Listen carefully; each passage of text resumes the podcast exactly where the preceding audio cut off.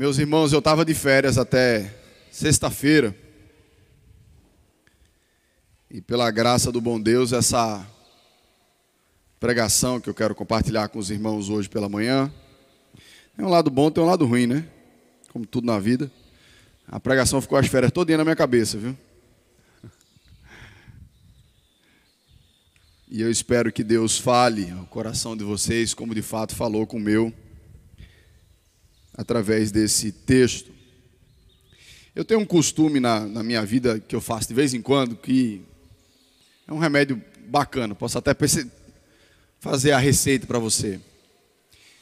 É, eu gosto muito de tirar foto e guardar a foto, né? Que hoje em dia a gente gosta muito de tirar foto, mas ninguém guarda a foto.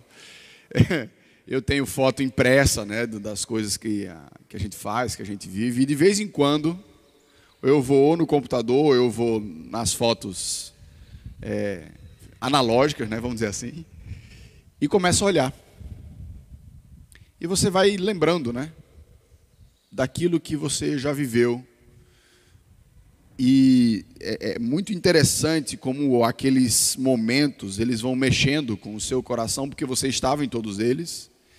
E aquilo vai trazendo uma sensação maravilhosa para a sua vida, para o seu coração, para é, é, nos fazendo lembrar o quanto Deus já permitiu desfrutar nessa vida de quantas coisas boas que Deus permitiu que nós vivêssemos. E eu sei que todos nós temos esses momentos, acontecimentos importantes, né, festas, viagens, ou vários outros momentos de alegria que ficaram guardados, né, no nosso coração. Ou então pode ser coisas muito mais simples do que essas coisas que a gente se planeja muito para fazer, né? Às vezes é uma uma boa noite entre amigos, né, umas boas férias, como foi o meu caso, ou até uma notícia surpresa, né, que você recebe, mas uma notícia surpresa que alegra o seu coração. Todas essas coisas, elas nos lembram que a vida tem coisas boas.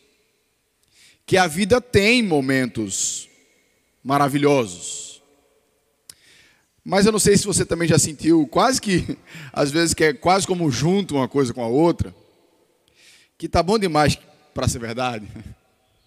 Você está ali vivendo aquele negócio, está gostoso, está tudo certinho, tudo funcionando, rapaz. Vai acontecer alguma coisa ruim. Por quê? Porque está muito bom.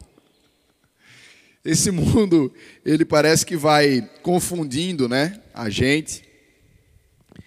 E é muito importante a gente aprender a refletir naquilo que acontece na nossa vida para que a gente molde esses acontecimentos à palavra do nosso Deus. E hoje eu quero ajudar você a desfrutar do que você tem vivido hoje, mas também de ajudá-lo a sonhar com aquilo que tem sido prometido para nós no amanhã. Então, abra sua Bíblia em Eclesiastes,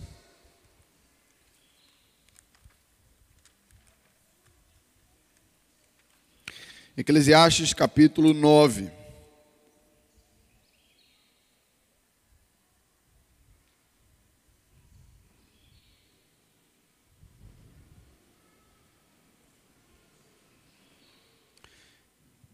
Eclesiastes capítulo 9, versículos de 7 a 10.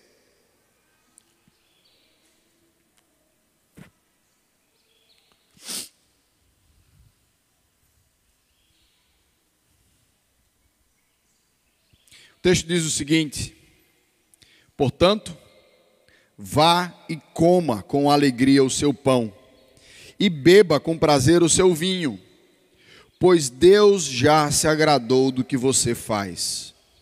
Que as suas vestes sejam sempre brancas e que nunca falte óleo sobre a sua cabeça.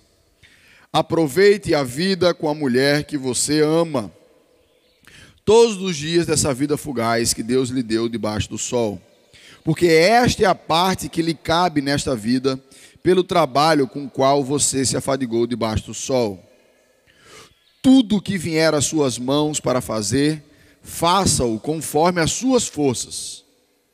Porque na sepultura, que é para onde você vai, não há obra, nem projetos, nem conhecimento, nem sabedoria alguma. Vamos orar. Senhor Deus, nosso Pai, aqui nessa manhã, Senhor Deus, vem falar conosco. Nosso coração, por vezes, ó Pai, se confunde, entra em crise até em momentos de alegria. Mas nos ajuda, Senhor Deus, a perceber a sabedoria vinda de Ti, ó Pai, derramada através do Teu servo, Senhor Deus, o pregador aqui nesse texto. Que o Teu Santo Espírito poderosamente, ó Pai, venha sobre nós mais uma vez nessa manhã. Em nome do Teu Filho amado Jesus. Amém. Nós temos trabalhado, né, já desde o começo do ano, o livro de Eclesiastes. Eu confesso aos irmãos, o livro de Eclesiastes é um negócio difícil de pregar, viu? Mas Eclesiastes ele trabalha muito os propósitos da vida. Os propósitos que as pessoas ah, elegeram para si em se agarrar, viver e colocar toda a esperança naquilo dali. Colocar toda a sua alegria naquilo dali. E o autor do texto, ele vem mostrando um a um, a gente já trabalhou vários, como os propósitos das vidas das pessoas, na verdade, são vazios e não conseguem nos saciar. Então o livro, ele nos leva a uma difícil, mas importante reflexão da, de como nós estamos rumando a nossa vida para onde nós estamos indo. E também é, é, é, lida com a capacidade ou a incapacidade de refletir sobre todas as questões da vida, porque por muitas vezes, quando nós começamos a pensar com seriedade da vida, nós chegamos a perguntas que simplesmente nós não temos as respostas, nem com a Bíblia. E ele reconhece isso. Ele reconhece a limitação do pensamento humano. Então, aqui no início do capítulo 9, ah, ele mostra, né, que em última causa, quem faz todas as coisas acontecer são é Deus. Só olha, eu aprendi que o bom ou o ruim, ao bom e ao ruim, a gente não tem controle. Quem está no controle de todas as coisas da nossa vida é Deus. Nós não podemos saber de tudo e cabe a Deus o futuro. Essa é uma verdade que qualquer pessoa com o um mínimo de sinceridade vai ter que reconhecer. Você não vai saber tudo. O nosso conhecimento, por mais que tenhamos, é parcial. Na vida acadêmica, quanto mais você estuda, mais você descobre que você não sabe de nada. Você faz né, uma, um bacharelado, aí você vê um pouco de todas as coisas. Aí você vê que tem um mundo ali dentro daquela área que você está estudando. Aí você pega e faz uma pós em uma área dentro daquela pós, tu faz um mestrado da área da pós. Dentro do doutorado, você faz um dentro da área. Avalie tudo que tem. Sem falar isso nas questões mais é, existenciais, vamos dizer assim, que tem muitas coisas que Deus reservou para ele. É, eu, eu, gostava, tem, é, as pessoas gostam de fazer todo tipo de pergunta, né? Pastor, o anjo tem umbigo, né? Essas perguntas que a gente não vai saber responder, não vai levar a canto nenhum. Mas outras perguntas mais sinceras que as pessoas fazem, que a gente não tem resposta aí. Um dos textos que eu tive que aprender como pastor a decorar logo foi Deuteronômio 29, 29. E diz que as coisas encobertas pertencem a Deus.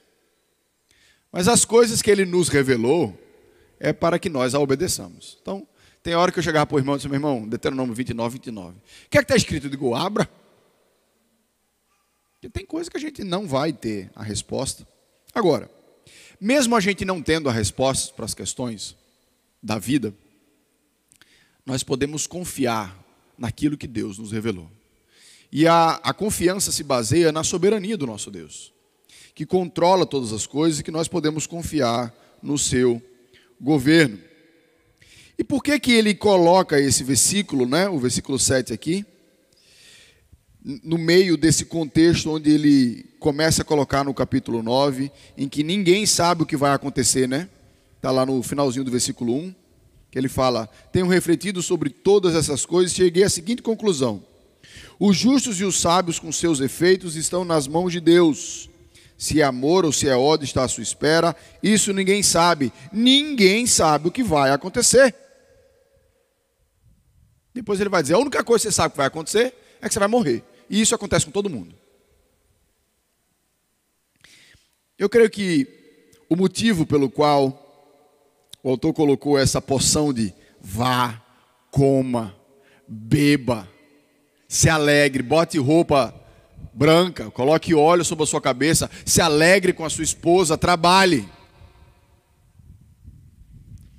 É que a gente precisa lembrar que as, os mistérios da vida não devem nos fazer afundar a tal ponto que a gente não se permita ou até não consiga viver as coisas boas que Deus tem permitido que nós vivamos. A perspectiva mais fundamental sobre todas as coisas que eu quero expor aqui hoje, hoje pela manhã é que a vida, meus irmãos, ela é um presente de Deus. O nascimento em si é o maior milagre que a gente vive a, a, formação do ser humano, o nascimento, o crescimento é uma obra incrível de Deus. E não só a vida, mas tudo em que a gente permite, que Deus permite que nós vivamos, são manifestações da bondade de Deus. Tiago 1,17 fala sobre isso, né? Que toda boa dádiva, todo dom perfeito vem de Deus. As coisas boas que a gente recebe vêm de Deus. Sabe por quê? É importante a, a, a Salomão lidar com essa, com, esse, com essa dualidade, porque do mesmo jeito que ele nos ensina a pensar com mais seriedade com a vida, ele equilibra esse pensamento com viver a vida com leveza. E enxergar Deus no meio dessa história é o que nos possibilita ter um equilíbrio. Porque nós podemos colocar toda a nossa atenção sobre o sofrimento, nós podemos colocar toda a nossa atenção sobre aquilo, sobre aquele momento pesado que a gente está vivendo, que a gente deixa de enxergar a bondade e a providência de Deus na nossa vida. Quando, quando eu falo sobre isso, eu me lembro logo de Esther e Noemi. No finalzinho lá do capítulo, Esther e Noemi, de Noemi e Ruth, perdão.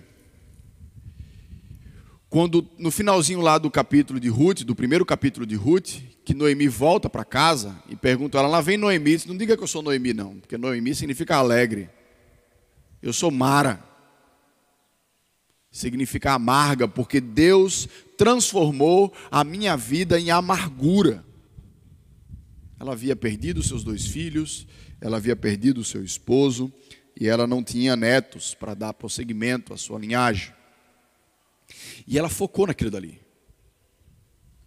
E ela perdeu de vista que ela ganhou uma nora que era para ter ido embora para a vida inteira, que Deus havia preservado, claro que ela não tinha visto isso ainda, mas Deus havia preservado um descendente para a família dela e que ela estava voltando para casa. Nosso sofrimento nos impede de olhar para a alegria com alegria, por incrível que pareça. Bom, o texto aqui traz cinco imperativos, tá? Ele diz para a gente: vá, coma, beba, aproveite e faça o seu trabalho. E eu quero colocar para vocês, a, a, expor o texto, né, para que você de fato consiga fazer isso do jeito que o texto coloca. A perspectiva de ordenança aqui, de imperativo, ele diz assim: faça. É quase como se fosse algo para a gente ah, chaculejar, gente. Dizendo assim: pare de reclamar, pare de resmungar, vá. Eu vivi isso muitas vezes nessas férias. Que chega um menino, você está na praia, você tá, né, tem piscina, tem tudo.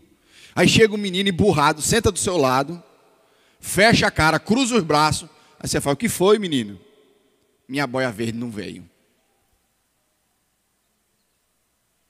Aí o menino começa a perder o momento, por quê? Porque a boia verde não veio. Aí eu digo assim, olha, faz, olha, é o seguinte, você tem duas escolhas. Ou você passa o resto da tarde perdendo o sol aí, reclamando da boia verde, ou você esquece a boia verde e vai curtir, menino. Porque isso aqui vai passar. O menino olha para cima assim, né? Aí ele sai. Bom, pelo menos os meus saem. Tem uns que é mais, né? Não, eu só vou me divertir se tiver a boia verde. Tem hora que a gente faz isso. A gente se apega à boia verde não vai curtir aquilo que Deus está permitindo a gente viver. Então veja, a primeira coisa que ele fala é sobre o pão, né? Ele fala: coma com alegria o seu pão. Então veja, a comida ela não foi criada apenas para nos sustentar. A comida ela também foi criada para nos dar prazer. É por isso que a sua língua é uma especialista em sentir prazeres, sabores. Porque Deus criou a comida também para nos dar alegria. Então, o texto está falando assim: olha, quando você estiver numa refeição, aproveite aquele momento. E digo mais: aproveite quem está com você naquela refeição. Porque comer com alegria o pão, alegria é um negócio muito interessante, porque a gente gosta de partilhar ela. Então, comer com alegria o pão, é dizer assim: olhe para a sua refeição muito mais do que um momento de se manter vivo. Se Deus está permitindo você comer, se Deus está permitindo você estar ali com a sua família, com seus amigos, ou até você e Deus, coma com alegria esse momento. Então, nós devemos encarar as nossas refeições com alegria, desfrutando do momento, percebendo que é a mão de Deus que nos permite viver aquilo. Às vezes a gente torna um costume, meramente um costume, de orar antes de comer. Se orar antes de comer virar só um costume, perdeu o costume. Porque o orar antes de comer é dizer assim, Senhor Deus, que maravilha que o Senhor nos permite estar desfrutando dessa refeição. O foco do texto aqui não é quando você vai, né? Aniversário, vai restaurante chique, comer. Também é esse tipo de comida, mas não é só a comida rica, mas a, o que o texto está dizendo assim, é assim, ó, coma com alegria o seu pão. Ele podia botar aqui a sua lagosta, né? Mas ele fala o seu pão. Por quê? Porque o seu pão era um alimento diário do todo dia. É, é enxergue de uma maneira diferente aquilo que você tem todo dia.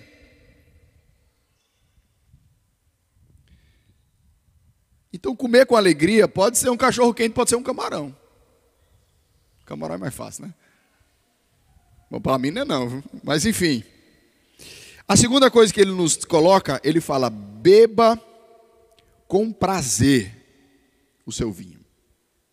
O vinho, gente, por mais que algumas pessoas achem estranhas essas coisas na Bíblia, né? O vinho era, era uma bebida muito comum naquela época. E era uma bebida muito comum em festa, porque também não era uma coisa ah, muito barata de ter na mesa todo dia, né? Para você comer até hoje. Dificilmente você encontra alguém que todo dia toma vinho, todo dia toma vinho. Pode até dar problema um negócio desse. Mas enfim, o que o texto está dizendo quando fala beba com prazer o seu vinho, não é que a Bíblia está dando aqui uma, uma, uma licença para bebedeira, né? Ó, oh, vamos beber, a Bíblia está dizendo para beber, hein? Porque naquela época era vinho, hoje é cerveja, então vamos se afundar aqui. Tanto é que ela não fala beba muito o seu vinho. Ela fala o quê? Beba com prazer.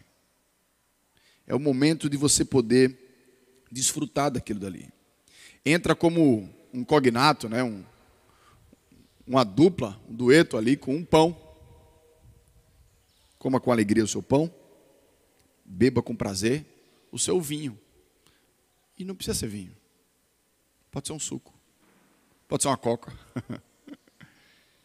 Mas beba com prazer.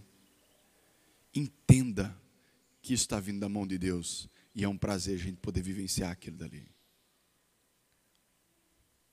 E aí a parte do texto que fica rodando assim na cabeça, que ele diz assim: Pois Deus já se agradou do que você faz. Primeira vez que a gente lê esse texto, eu pelo menos fiquei, peraí, isso aqui não quer dizer o que eu, quero, o que eu penso que quer dizer. Deus se agrada de tudo que a gente faz? Não. Não se agrada. O resto da Bíblia não deixa a gente acreditar ou ler dessa maneira. Mas dentro do contexto do texto, é dizendo assim: Deus nos criou de uma forma que a gente pudesse viver os prazeres.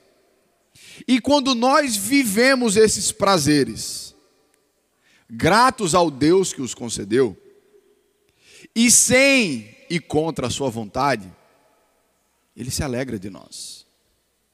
Deus gosta quando nós nos alegramos naquilo que ele tem reservado para nós. É quando um pai quer fazer uma surpresa para o filho, e ele conhece o filho, e ele compra um presente que ele sabe que o filho dele vai gostar. E ele, quando chega em casa, faz a surpresa e dá o presente para o filho. Qual é a coisa boa desse dar o presente e qual é a coisa ruim? A coisa boa é que quando nós damos o presente para o filho e ele curte, e ele agradece, e ele fica brincando, feliz da vida, como é que o pai fica? Feliz também.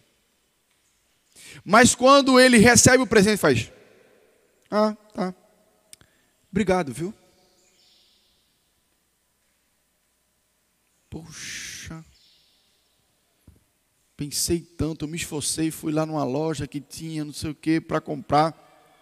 Já era tarde da noite, quase que eu não consegui, para ver a alegria do meu filho e ele não se alegra com aquilo que eu estou dando para ele.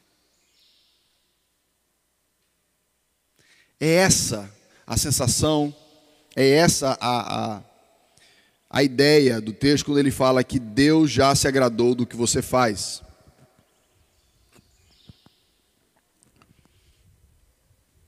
Eu não preciso ficar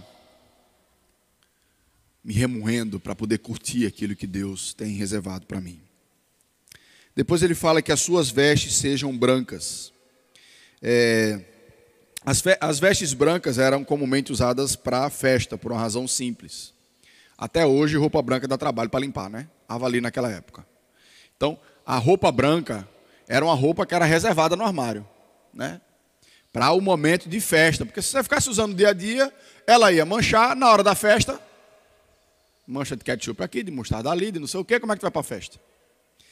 Então, eram as roupas que eram usadas só em ocasiões especiais. O óleo, né, que ele fala que nunca falte óleo sobre a sua cabeça, é que o óleo naquela época era o perfume da época. E era usado pelas, nas mesmas circunstâncias. Por quê? Porque não era barato. Hoje em dia tem perfume barato, você vai até na padaria de perfume, né? é, tem. Mas naquela época não. Perfume às vezes era o dote do casamento, de um vidro de perfume que a, a, a mulher tinha como forma de herança, né? Então, esses dois versículos juntos, né?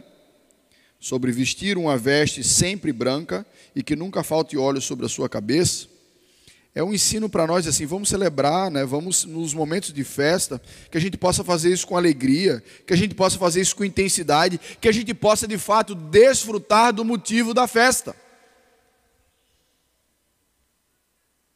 As festas da gente, seja um aniversário, seja um casamento, seja, enfim, uma viagem, sei lá.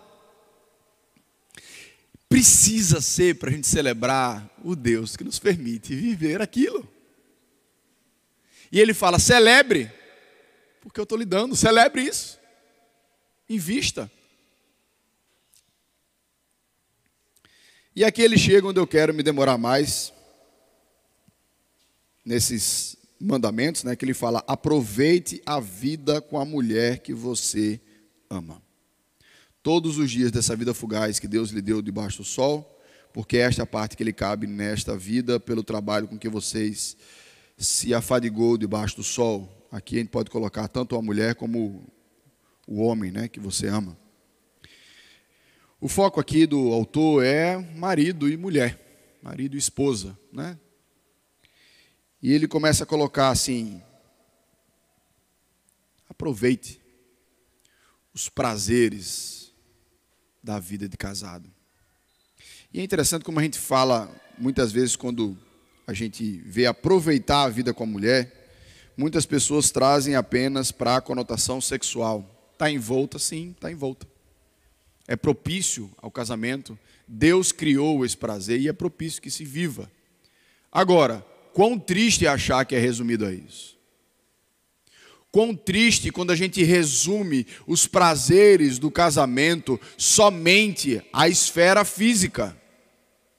Essa é a razão porque muitos casais eles vão ruindo, porque o tempo, o passar dos anos, a rotina do relacionamento da família vai amornando a relação, vai impedindo que um consiga desfrutar do outro e todas as conversas sobre conta e sobre criança.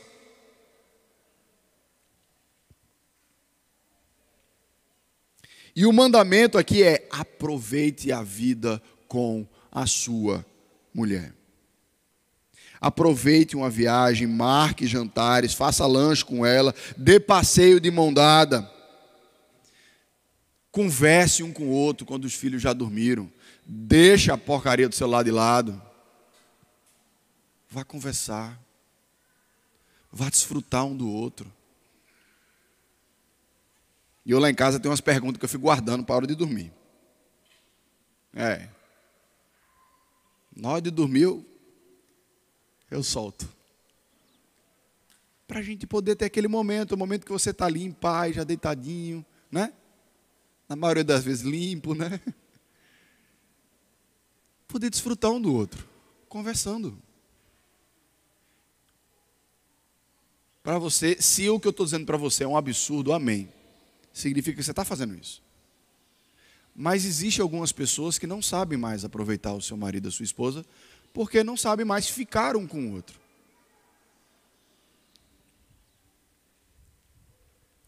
Nós precisamos investir um no outro. Nós precisamos desfrutar, valorizar, priorizar o nosso relacionamento. Uma vez lá, quando eu estava lá em Noronha, a gente fez uma programação para casal. E foram três noites né, de palestra. E na quarta noite tinha um jantar. Fechou lá com um restaurante, que não sei o quê, é, um buffet e tal, tal, tal, aquela coisa toda, né? Arrumou um, um lugar para as, as solteiras né, da igreja ficaram com as crianças para poder dar esse momento para o casal. E foi um momento assim maravilhoso, até meu pai estava lá com a gente, foi ele que foi o palestrante. E eu lembro quando terminou o jantar, assim, o pessoal tudo maravilhado, né? Tudo feliz da vida, passou uma noite em casal, aquela coisa toda, mesmo que, né? Fosse com muitas pessoas. E aí chegou um casal para mim e fez assim, pastor, eu queria agradecer muito, senhor, que foi muito bom essa noite. Porque desde que a gente teve a nossa primeira filha, que a gente nunca saiu só a gente. Só que a filha dele tem uns nove anos. Aí eles disseram assim: a gente ia entender hoje que a gente vai fazer isso mais. Disse, Amém. Coisas simples, né? Mas que muitas vezes a gente deixa de priorizar. Agora, meus irmãos, eu sei que existem alguns que estão vivendo um relacionamento que ele não consegue desfrutar da sua esposa. A coisa é tão complicada que não não está sendo um momento de desfrute, vamos dizer assim. Se essa é a sua realidade, meus irmãos, eu quero lhe exortar de verdade, para que você possa estar amando a sua esposa de maneira sacrificial, da mesma maneira como Cristo ama a sua igreja. Tem momentos que a igreja está dando prazeres maravilhosos para o Senhor Jesus, vivendo aquilo que Ele deseja. Mas existem momentos em que ela não está vivendo aquilo que Ele deseja e Ele continua amando e cuidando daquela igreja. E se até isso você está tendo dificuldade de fazer, clame a Deus para que Deus lhe capacite a amar a sua esposa de uma maneira como você talvez nunca tenha amado. Mas eu quero que você entenda que a gente não, não deve parar nisso. A Bíblia nos pede para que a gente desfrute desse relacionamento. E a última coisa que o texto coloca é do trabalho ele fala: tudo que vier às suas mãos, faça conforme as suas forças. Meus irmãos, o trabalho é uma grande dádiva de Deus.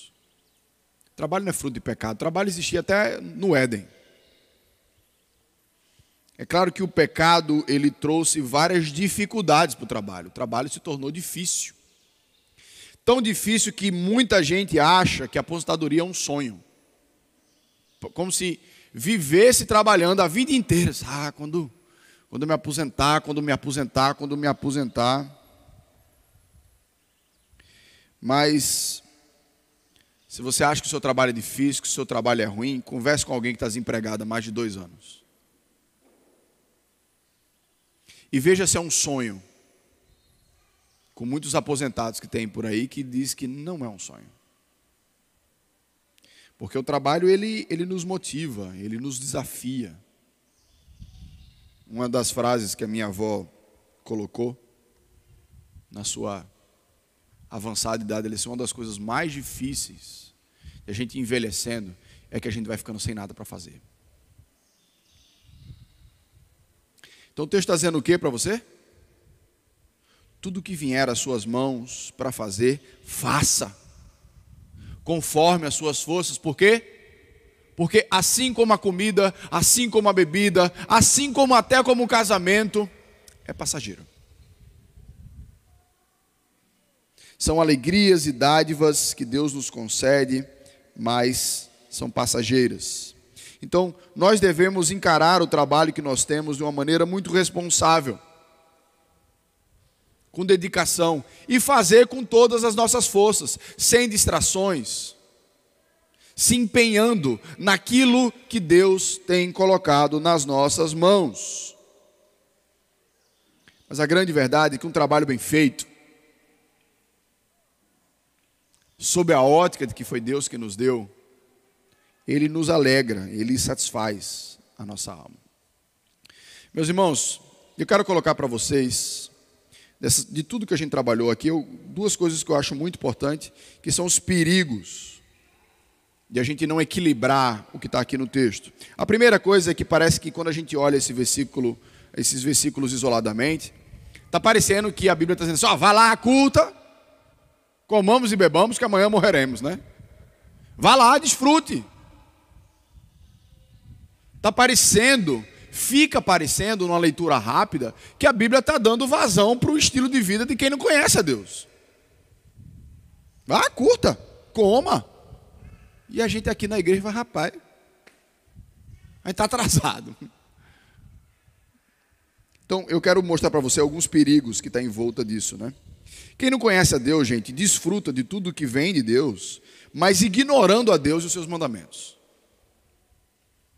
Ele, ele coloca a perspectiva de vida dele naquilo dali. Deus nos permite a gente enxergar a coisa de uma ótica muito mais acima. Como nós conhecemos a Deus? Nós olhamos para essas coisas como vindas dele, e nossa alegria está em desfrutar dessas coisas obedecendo a Ele. Porque na verdade nosso bem maior não é essas coisas, mas é o próprio Deus. Então, o perigo das coisas boas, de todas elas, é a gente idolatrá-las. É o momento em que a gente perde a praia, porque ou eu tenho uma boia verde, ou eu não vou desfrutar. É o momento em que a gente começa a idolatrar o momento. E isso é muito perigoso. Por quê? Porque a Bíblia está dizendo uma coisa muito importante para o nosso coração: é passageiro.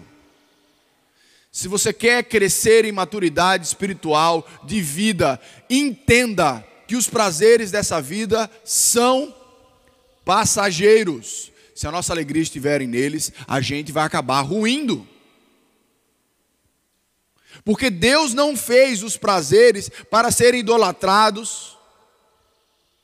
Deus fez os prazeres para serem manifestações da bondade dEle.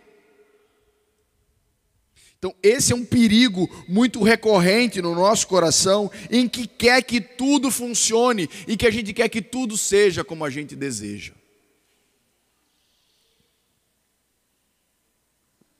A grande verdade é que nós não podemos desfrutar de nada que a gente idolatra. Porque quando a gente idolatra uma coisa, aquela coisa comanda a gente. A única coisa que você desfruta enquanto idolatra é Deus. Qualquer coisa criada, ela vai dominar você. E aquilo não é mais um prazer, aquilo é uma necessidade, aquilo é uma cobiça que você tem que ter, que você não sabe ser feliz sem aquilo.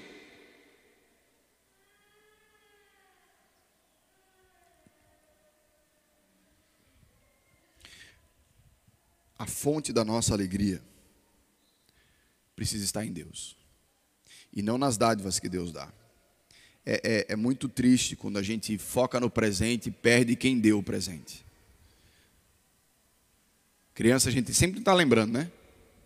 O menino está feliz da vida com aquele negócio, com aquele brinquedo, com aquela, o colar que ganhou. Aí o pai faz: Você sabe quem te deu?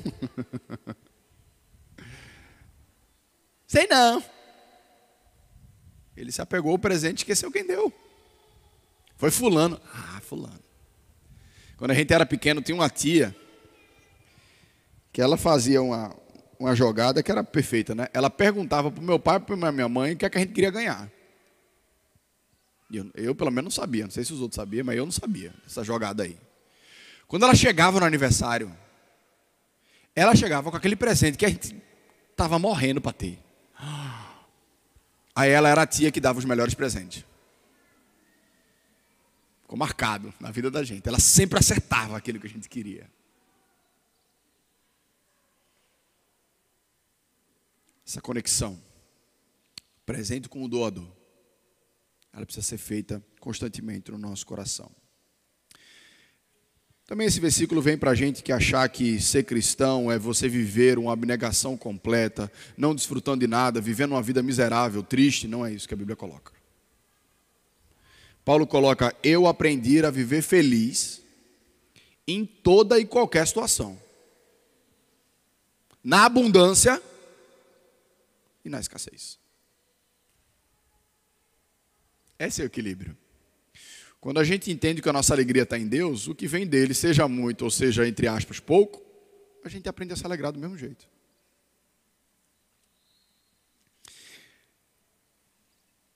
Se a gente conseguir, todas as vezes que a gente receber uma coisa boa, a gente glorificar a Deus, isso vai cada vez mais nos aproximando e nos ajudando a dar graças a Deus em tudo. O segredo, gente, da gente desfrutar do pão, do vinho, das festas, da família e do trabalho é se contentar com a porção que Deus tem reservado para nós no momento. Porque tem hora que a gente vive o tempo todo na cabeça do que vai acontecer, do que vai acontecer. Ah, quando eu tiver isso. Ah, quando eu estiver morando não sei aonde. Ah, quando eu for casado. Ah, quando eu tiver um carro. Ah, quando há, quando há, quando há. E não vive aquilo que Deus tem reservado para a gente hoje não tem se contentado naquilo que Deus tem reservado para nós hoje. Mas encerrando, eu quero fazer uma conexão com você que eu acho que ela talvez seja mais importante do texto. O verdadeiro motivo de alegria para a nossa vida é a boa nova de Jesus Cristo. Porque Jesus Cristo é a nossa é a, a fonte de todas as coisas. E eu quero mostrar para você aqui as conexões. Porque todos esses prazeres que nós podemos viver são conectados de alguma forma àquele que é o doador deles. Deixa eu mostrar aqui para você, para você poder entender. Nós somos chamados por Cristo Jesus para comer com alegria o seu pão e beber com prazer o seu vinho, porque é o seu corpo e o seu sangue. O momento que Jesus deixou marcado para nós como a verdadeira comunhão e a verdadeira alegria é partilhar do corpo dele, é partilhar do seu sangue, porque é o sacrifício colocado para nós que traz vida se todos os momentos que eu comer o pão físico, se todos os momentos que eu beber com alegria, eu me lembrar do meu Senhor que doou a vida para mim, você vai transformar a sua refeição no lembrete do seu Senhor. A gente tem isso oficialmente aqui na ceia. Momento de comunhão.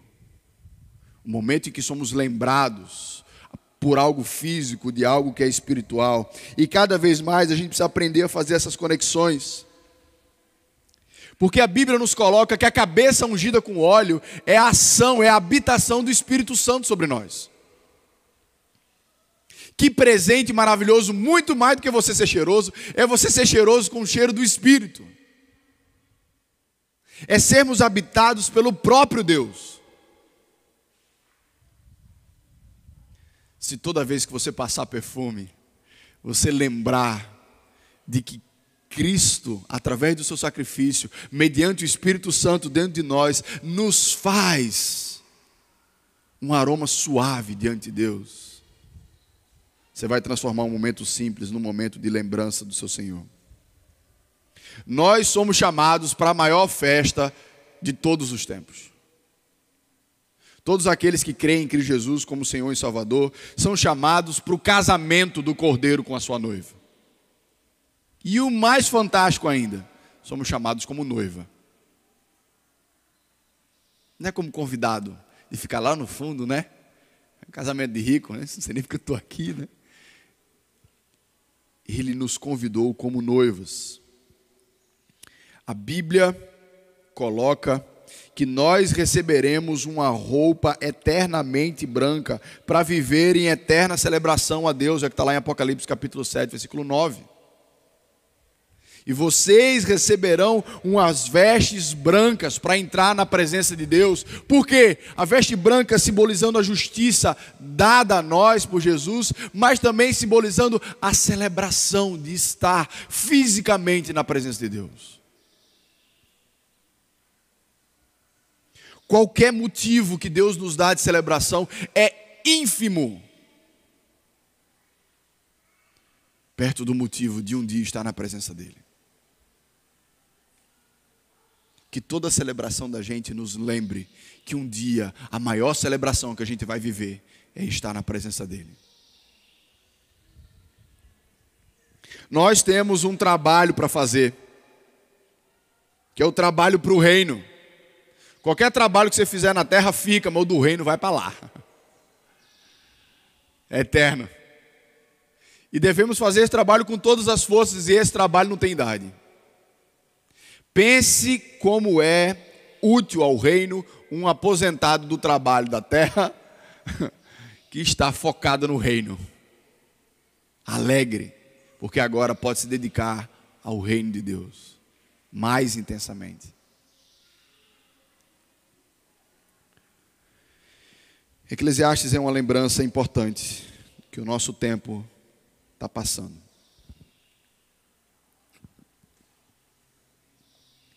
E que nós somos chamados a celebrar o hoje com os olhos em Deus.